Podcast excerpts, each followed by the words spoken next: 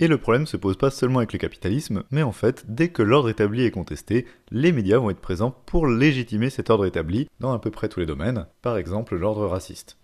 Quand la police commet des violences racistes, les médias n'en parleront pas ou très peu, et s'ils en parlent, ils reprendront toujours la version policière sans la questionner, alors qu'on sait que ça arrive quand même régulièrement à des flics de mentir, et donc qu'il faudrait au minimum pas présenter tout ce qu'ils disent comme une vérité établie. En juillet 2016, quand Adrema Traoré est mort à la suite de son interpellation par la gendarmerie et que sa famille organise un rassemblement de soutien pour exiger la vérité et la justice sur sa mort, un rassemblement de soutien qui rassemble plus de 600 personnes, eh bien le journal de France 2 va consacrer que 23 secondes au sujet dans sa rubrique En bref, alors que le même journal venait de passer plus d'un quart d'heure au total à parler de sujets futiles comme les bouchons sur les routes ou une recette de cuisine de l'île d'Oléron. Et sur ces 23 pauvres secondes de temps d'antenne, France 2 arrive quand même à mentir plusieurs fois, notamment en affirmant que la justice avait déjà conclu qu'il n'y aurait eu aucune violence policière, alors que la justice avait encore rien tranché du tout à ce moment-là. Autre exemple, lors de la mort de Ziad Bena et Bouna Traoré en 2005, deux adolescents qui s'étaient cachés dans un transformateur EDF pour échapper à une course-poursuite avec la police, et que les flics avaient laissé sans assistance, alors qu'ils se doutaient qu'ils étaient allés sur le site EDF, eh bien la version officielle était mensongère. La police avait d'abord prétendu qu'il n'y avait pas eu de course-poursuite, et avait carrément accusé les deux adolescents d'avoir commis un cambriolage avant l'intervention, ce qui était complètement faux. Cette version mensongère avait été reprise jusqu'au plus haut niveau de l'État par le ministre de l'Intérieur d'alors, Nicolas Sarkozy. Eh bien, cette version fausse a été reprise et diffusée sans la questionner également par la plupart des médias pendant près d'une semaine, alors que dès le début, il y avait des éléments qui montraient que c'était faux et que les flics avaient menti pour se couvrir. C'est d'ailleurs ce mensonge, repris par tout le monde, qui avait été la cause des émeutes de l'année 2005 en France. Pareil en Amérique, en 2014, par exemple, il y a eu des émeutes dans la ville de Ferguson, au Missouri, suite à la mort de Michael Brown, un jeune homme noir abattu par un policier blanc. Eh bien, au début, les médias américains ont très peu parlé des manifestations, ils ont vraiment commencé à en parler que parce que deux journalistes qui couvraient le truc avaient été arrêtés par la police sur place, et les médias ont parlé limite plus de ces deux journalistes arrêtés que de la mort de Michael Brown ou des manifestations en elles-mêmes. Mais c'est pas seulement le racisme de la police qui est passé sous silence dans les médias, mais le racisme de toute la société et des institutions, ce qui est illustré par exemple par le traitement médiatique de certains drames dans le domaine de la santé. Le 29 décembre 2017, à Strasbourg, une jeune femme noire de 22 ans, Naomi Musenga, meurt quelques heures après avoir appelé le SAMU parce que l'opératrice qui lui avait répondu s'était moquée d'elle et avait refusé de lui envoyer une ambulance malgré qu'elle l'ait supplié. Sa mort a déclenché une vague d'indignation sur Twitter, mais aussi une vague de témoignages d'internautes qui dénoncent le racisme dans le milieu médical en général, et notamment le cliché du syndrome méditerranéen, un préjugé raciste très répandu en médecine, comme quoi les Noirs et les Arabes auraient tendance à se plaindre tout le temps et à exagérer leurs souffrances pour qu'on s'occupe d'eux avant les autres. Ce cliché, il est responsable d'énormément de mauvais traitements des personnes noires et arabes par le corps médical, voire d'absence de traitement tout court, avec parfois des conséquences dramatiques, comme la mort de Naomi Musenga donc, ou, autre exemple, en 2014, la mort d'un jeune garçon de 10 ans à l'hôpital de Saint-Denis après un autre refus du SAMU d'intervenir. Donc, après la mort de Naomi Musenga, des centaines d'internautes témoignent sur les réseaux sociaux pour dénoncer des mauvais traitements de ce type dont ils ont été victimes ou témoins pour montrer que c'est pas exceptionnel mais au contraire très fréquent. Du coup, cette affaire, ça aurait pu et ça aurait dû être l'occasion de parler de ce problème de racisme dans le milieu médical. Mais quand les médias sont finalement obligés de parler du drame, à cause du scandale sur Twitter, ils ne parlent absolument pas de racisme, mais tentent au contraire de cacher cette question du racisme en donnant une autre interprétation à ce drame, en faisant comme si c'était un dysfonctionnement classique du SAMU, qui serait dû à un manque de moyens et au stress de l'opératrice. Or, bien sûr qu'il y a des manques de moyens dans le SAMU, on le sait, et ça pose des vrais problèmes, mais là, c'est pas le sujet. Dans ce cas particulier, c'est vraiment une question de racisme. L'opératrice savait qu'elle avait une personne noire au bout du fil, à cause de son nom de famille et de son accent, et ça a évidemment pu jouer sur son absence d'empathie. Donc au minimum, les médias auraient dû évoquer cette hypothèse du racisme, même au conditionnel, mais sur toute la couverture médiatique de ce drame, aucun média n'en parlera. Et c'est pas les seuls exemples les médias vont sauter sur le moindre fait divers pour stigmatiser et faire des amalgames, ou encore vont faire des sujets à charge, et souvent mensongers d'ailleurs, sur les quartiers populaires. À l'été 2015, par exemple, il y avait eu une polémique sur l'affaire dite du bikini de Reims, où on nous avait dit qu'une jeune femme s'était faite agresser dans un parc de Reims parce qu'elle portait un bikini par plusieurs jeunes femmes musulmanes.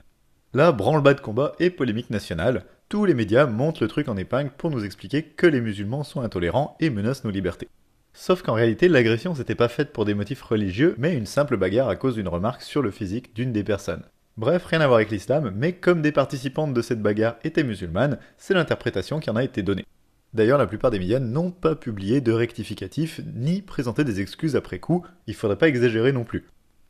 Autre exemple, en décembre 2016, France 2 avait diffusé un reportage sur un café PMU à Sevran, supposément interdit aux femmes à cause de la montée de l'intégrisme religieux, donc évidemment de l'intégrisme musulman, et là aussi ça avait fait une grosse polémique pour les mêmes raisons. Sauf que ce reportage avait en fait été complètement bidonné, ce qui avait été euh, révélé par une contre-enquête du Bondi Blog qui montrait notamment que les femmes étaient les bienvenues dans ce café et qu'il y avait même des clientes régulières et habituées. Mais France 2 a toujours refusé de fournir les rushs du reportage et a pas jugé bon de diffuser un rectificatif ni de présenter des excuses non plus.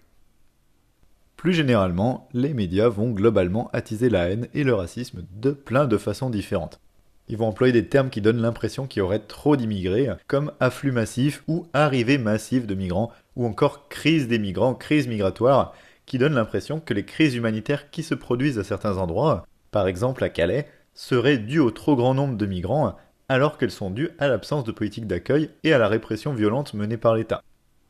En plus de ça, les médias vont carrément critiquer et dénigrer celles et ceux qui se mobilisent contre le racisme et les violences racistes, et essayent de s'organiser contre, et notamment les militantes et militants antiracistes non blancs.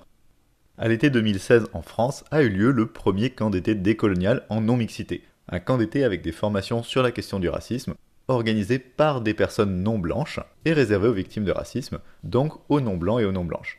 Cette non-mixité, dans un monde où les rapports de domination sont partout et où le racisme est partout, c'est une nécessité. Ça permet d'avoir des moments où seules les personnes concernées par une oppression sont présentes et vont pouvoir échanger entre elles plus tranquillement et dans des meilleures conditions parce qu'elles ont vécu grosso modo la même chose et que du coup elles vont pas être obligées sans arrêt de faire de la pédagogie auprès des personnes qui ne l'ont pas vécu ou de rassurer ces personnes.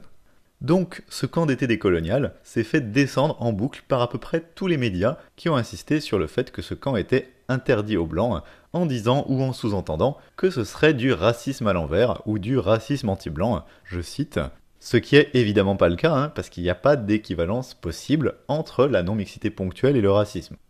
Ici, la non-mixité, ça implique que des blanches et des blancs ne peuvent pas participer à certains événements antiracistes non mixtes, une fois ou deux dans l'année, mais c'est tout, et on peut d'ailleurs aller à d'autres événements antiracistes mixtes lorsqu'il y en a. Donc ça ne nous nuit absolument pas en tant que blanches et blancs, on va s'en remettre. A l'inverse, le racisme, le véritable racisme, c'est des discriminations systématiques à l'embauche, des discriminations au logement, des discriminations dans l'accès aux soins, des moqueries ou des insultes tous les jours, des agressions physiques, des contrôles aux faciès, des violences policières systématiques, voire même des meurtres par la police parfois, etc. Donc il n'y a absolument pas d'équivalence possible entre la non-mixité et le racisme, ça n'a rien à voir, mais les médias le font quand même. Et le but de cette fausse équivalence, c'est de décrédibiliser celles et ceux qui s'organisent les victimes de racisme qui tentent de lutter contre ce racisme se retrouvent elles-mêmes accusées d'être racistes pour les bâillonner. Et évidemment, tout ça se fait sans jamais inviter les organisatrices du camp d'été en question pour qu'elles puissent expliquer leur démarche. On va quand même pas permettre aux gens sur qui on crache de se défendre, il faudrait pas exagérer. A l'inverse de ça, les médias vont par contre donner énormément la parole à des réactionnaires, à des racistes et à des personnalités d'extrême droite de tout poil, les Zemmour, Le Pen, Valls et compagnie, qui vont pouvoir étaler leur haine tranquillement, souvent à des heures de grande écoute et souvent sans réelle contradiction en face. Et si on donne la parole à ces gens, c'est d'une part par volonté de diffuser les idées racistes, donc, dans le prolongement de tout ce que je viens de dire, mais aussi tout simplement pour l'audience que ces gens-là peuvent générer. Les médias cherchent toujours à faire de l'audience, hein, c'est leur raison d'être, parce que c'est ça qui fait les revenus publicitaires, et ces gens-là, en fait, ils font de l'audience parce qu'ils choquent. Ils savent comment choquer, en fait, parce que c'est des polémistes professionnels, des gens qui, au cours de leur carrière, ont en quelque sorte perfectionné l'art de dire et de sous-entendre des trucs dégueulasses sans jamais prononcer les mots qui leur vaudraient interdiction. Plutôt que de dire directement que les Arabes et les Noirs sont tous des voleurs, ce qui est trop ouvertement raciste et leur vaudrait des condamnations pénales et des interdictions d'antenne, ils vont formuler ça autrement et dire la même chose, mais de manière indirecte et sous-entendue. Ils vont prétendre que les chiffres de la délinquance sont plus élevés dans tel quartier où il y aurait beaucoup de personnes d'origine africaine, ou insister sur le fait qu'il y aurait eu plus d'agressions ou de vols à tel endroit depuis que tel campement de réfugiés ou de Roms s'est installé dans le coin. Alors ça reste complètement raciste, hein, et les chiffres cités sont d'ailleurs généralement approximatifs, voire carrément faux, ou sortis du contexte, ou encore s'expliquent par d'autres causes et d'autres facteurs que l'explication simpliste qu'ils en donnent, mais tout ça, on s'en fout, parce que l'important c'est pas la vérité, L'important, c'est que ça rentre dans le cadre du débat politique et de la fameuse liberté d'expression, et ça nécessite d'ailleurs du temps et des efforts de déconstruire ces mensonges et ces manipulations. Du coup, toute cette provoque, ça va générer des débats et faire parler d'eux, donc leur faire de la pub en fait, et faire de la pub aux émissions dans lesquelles ils vont, et c'est pour ça qu'on les invite. Autrement dit, ces professionnels de la provoque, ils vont générer beaucoup d'audience pour pas cher, parce que ce qui choque, ce qui est polémique, ça fait que les gens regardent, qu'ils soient d'accord avec ou pas. Ces polémistes-là, c'est ce qu'on appelle des bons clients médiatiques, des gens qui garantissent plus ou moins de faire de l'audience, et du coup on va les inviter et les réinviter, parfois sous prétexte de déconstruire leurs arguments, mais peu importe, parce que l'important c'est qu'on les invite quand même, et qu'on leur donne donc des tribunes pour étaler leurs idées. Bref, j'ai cité ces quelques exemples, mais il y en a beaucoup d'autres, les médias de masse sont racistes et nous montrent une vision raciste du monde et passent leur temps à banaliser les idées d'extrême droite.